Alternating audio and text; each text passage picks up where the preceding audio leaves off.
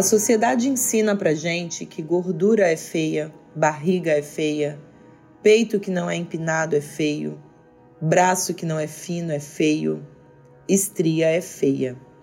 As mulheres são muito pressionadas a mudar a própria natureza para se encaixar num padrão. E durante 18 anos eu tentei ser quem eu nunca seria, até que eu comecei a mudar a minha mente para entender que o normal é bonito. Quando eu consegui virar essa chave, eu me libertei. Eu passei a viver a vida de verdade, ao invés de viver para ser magra.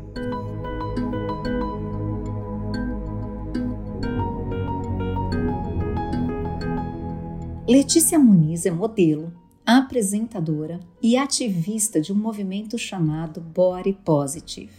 Ela se maltratou física e psicologicamente, tentando alcançar um corpo impossível para o seu biotipo.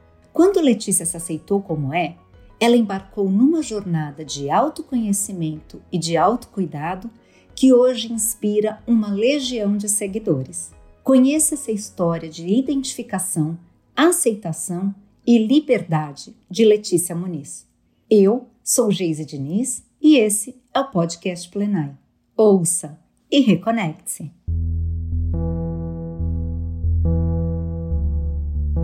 Quando eu volto no tempo, as memórias mais marcantes que eu tenho da infância e da adolescência são relacionadas ao meu corpo. Não tem jeito. Eu fui uma criança bem magrinha até chegar na puberdade. Aí eu menstruei e o meu corpo começou a se desenvolver. Eu ganhei coxa, bunda, peito, braço, mas a cintura continuava fina. Então, eu saí de Olivia Palito, que era como as pessoas me chamavam, para falsa magra. E eu cresci ouvindo isso. A essa altura, eu já sabia o que eu queria fazer da vida: ser apresentadora de TV. Mas não demorou para eu perceber que eu ia ter um problema para realizar meu sonho. Nessa época, a mídia massacrava as mulheres que não eram extremamente magras dentro de um padrão considerado ideal. Em casa, eu comecei a ouvir que eu precisava emagrecer. A pressão vinha de todos os lados, até da escola. De tempos em tempos, na aula de educação física, os professores pesavam a gente para calcular o IMC, que é o índice de massa corpórea.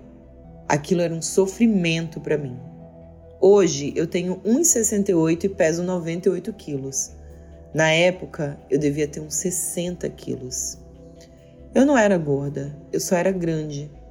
E ainda assim, a recomendação desde aquela época era de que eu deveria emagrecer. E essa junção me levou a odiar o meu corpo desde muito nova.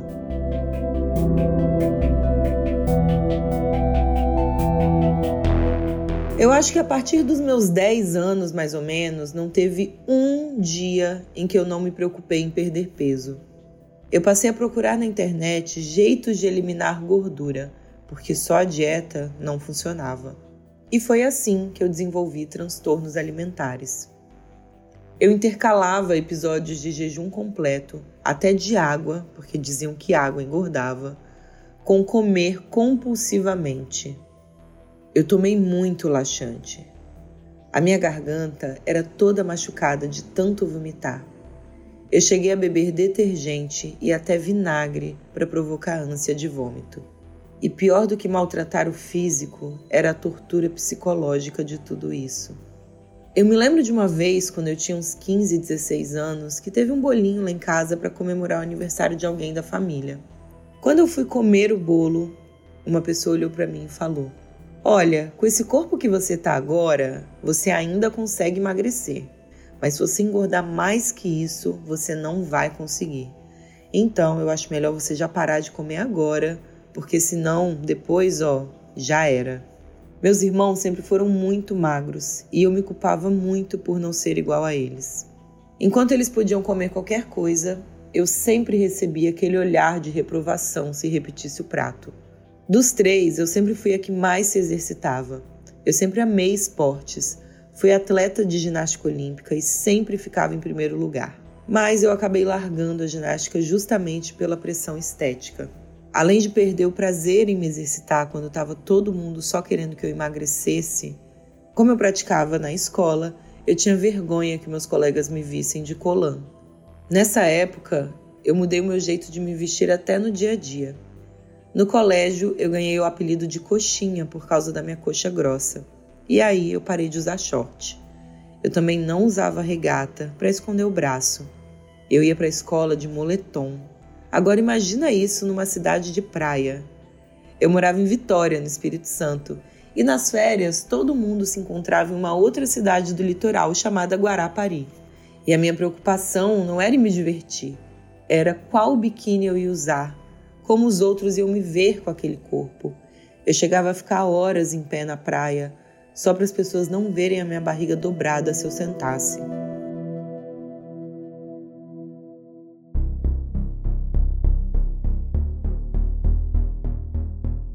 Quando eu terminei o colégio, eu fui em busca do meu sonho, ser artista. Com 21 anos, eu me mudei para São Paulo para fazer faculdade de rádio e TV. Eu conciliava os estudos com trabalho, frilas e um curso de apresentadora no Senac. Nunca sobrava dinheiro, mas às vezes eu dava um jeitinho de fazer aula de teatro também. Nessa época, minha qualidade de vida caiu demais.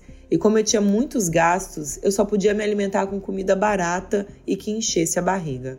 Não tinha como comprar salada nem fruta. Era pão, biscoito, salgado, miojo. Eu engordei, obviamente, e foi ainda pior porque agora tinha a pressão da carreira. Eu já fazia testes de figuração em agências de publicidade nessa época. E aí, quando eu engordava, eu parava de me alimentar.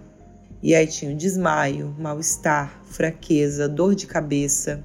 Eu deixava de sair com os meus amigos porque sair significava beber e comer. Então eu ia engordar. Às vezes eu fazia uma dieta líquida, e se eu comesse qualquer coisa, eu já ia para academia e ficava horas em cima da esteira. Eu fazia conta para eliminar cada caloria que tinha entrado no meu corpo. E eu colocava metas malucas, do tipo, eu só vou comer chocolate se eu perder 10 quilos. Mas já que eu vou começar esse regime amanhã, então hoje eu vou comer. Aí eu comia até passar mal.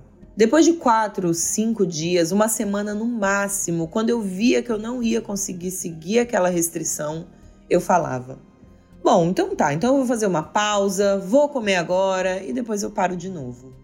Só que aí nessa pausa eu não comia um bombom, eu comia um saco, uma caixa, um pacote. Todas as noites o meu pensamento era assim: hoje eu falhei, eu não comi pouco como eu deveria, eu não me exercitei tanto quanto eu deveria. O que, que eu posso fazer amanhã para emagrecer por hoje e por amanhã? Emagrecer era sempre o meu primeiro pensamento ao acordar e o último antes de dormir.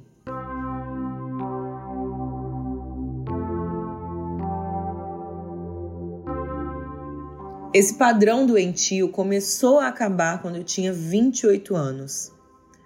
Chegou um dia que eu simplesmente não aguentava mais essa tortura. Eu queria viver eu queria ser livre, eu queria ser feliz. A chave para minha mudança foi descobrir no Instagram o perfil de uma modelo americana chamada Ashley Graham. Eu acho ela muito parecida comigo. E algumas pessoas, inclusive, dizem que eu sou Ashley Graham brasileira e eu amo essa comparação. O corpo dela é muito parecido com o meu. Ela é um pouco mais alta, mas ela tem coxa, barriga, o peito e o braço iguais aos meus. Até eu encontrar o perfil dela, eu só seguia musas fitness. A Ashley Graham foi a primeira mulher que não era magra e que eu achei linda. Ela me mostrou que com um corpo igual ao meu era possível ser feliz, ser amada, ter um namorado, uma carreira, ser vista como bonita e ser admirada.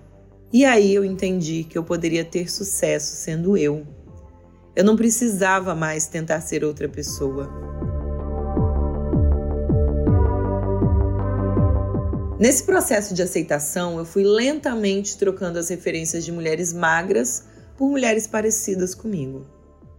Eu passei 28 anos entendendo e aprendendo que só a magreza era bonita. Então, não ia ser de um dia para o outro que eu ia aprender a enxergar uma nova beleza, né? Mas o importante era que eu queria.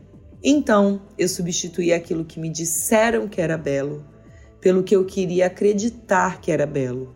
A obsessão pela magreza me fez desperdiçar muito tempo.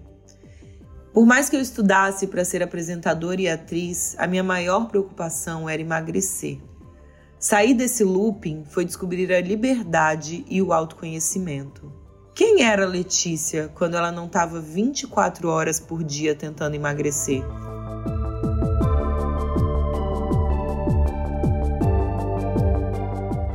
Eu comecei a compartilhar as minhas descobertas no Instagram.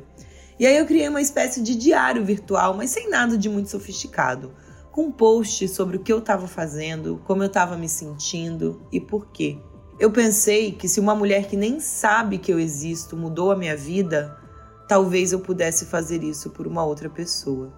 Como eu sou engraçada, as pessoas também riam dos meus posts, então elas acabaram se identificando comigo. Eu sentia que elas não tinham com quem falar sobre a angústia de não se sentir confortável na própria pele. Às vezes é mais fácil conversar com quem você não conhece, porque essa pessoa não vai te julgar. Então eu fui meio que criando uma comunidade, um lugar de troca, de experiências, o perfil cresceu e, graças ao meu talento e à minha dedicação, eu consegui realizar o sonho de chegar na televisão. Nessa busca do meu autocuidado, eu encontrei uma endocrinologista maravilhosa que entende o meu corpo para muito além do IMC, para além do meu peso. Eu tenho hábitos tão saudáveis que eu chego ao ponto de ser chata com isso. Eu fui criada por vó então eu gosto de comida saudável, eu gosto de giló, de legume, de verdura. Eu amo fazer atividade física e fico até de mau humor se eu não fizer. E hoje não é pela caloria. Eu não tô nem aí para caloria mais, mas porque o exercício muda o astral do meu dia. Eu fui entendendo também que se amar não é sobre se achar bonita.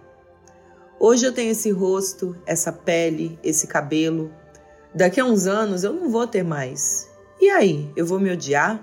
Vou ser infeliz? Eu entendi que beleza não se resume à aparência. Eu me acho linda, mas porque eu acho que eu sou muito legal, porque eu acho que eu sou maneira, que eu gosto de ajudar os outros, que eu sou gentil, que eu sou uma boa pessoa. Eu não consigo todos os dias acordar para fazer algo só por mim. A maior e a melhor coisa que eu tenho hoje é poder usar a minha história para inspirar outras pessoas. E eu vejo que eu estou conseguindo promover uma mudança de pensamento na sociedade. Eu percebo isso pelos depoimentos das minhas seguidoras.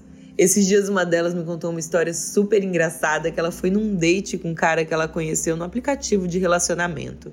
E aí quando eles se encontraram, ele disse que ela era muito mais gorda do que na foto e ela respondeu que até algum tempo atrás esse comentário faria mal, mas naquele momento não. E ela perguntou se ele achou ela feia e ele disse que sim. Aí ela mostrou uma foto minha e perguntou se ele também me achava feia. E quando ele disse que achava, ali foi a gota d'água e ela foi embora desse date furado. Do mesmo jeito que a Ashley mudou a minha vida, é muito gostoso a sensação de saber que eu também posso mudar a vida de alguém. É muito bom ouvir que quando uma mulher entra numa loja e vê uma foto minha ou de outras mulheres como eu, como ela numa campanha, ela se sente feliz ao invés de se odiar. E eu sei como é essa sensação porque eu já me odiei muito. Quando eu entrava em uma loja que não tinha roupa do meu tamanho, eu me sentia culpada, ridícula, tinha nojo do meu corpo. Hoje, ao invés de ficar brava, eu entendo que aquela loja que está errada e eu uso o meu trabalho para mudar a mentalidade de quem faz aquela roupa.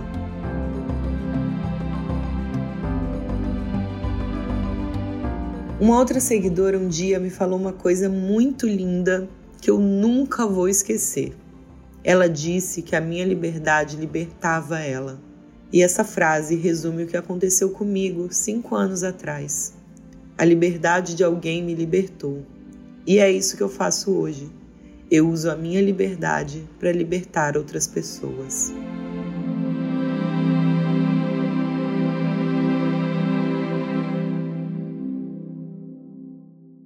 Nossas histórias não acabam por aqui. Confira mais dos nossos conteúdos em plenai.com e em nosso perfil no Instagram, arroba Portal Plenai.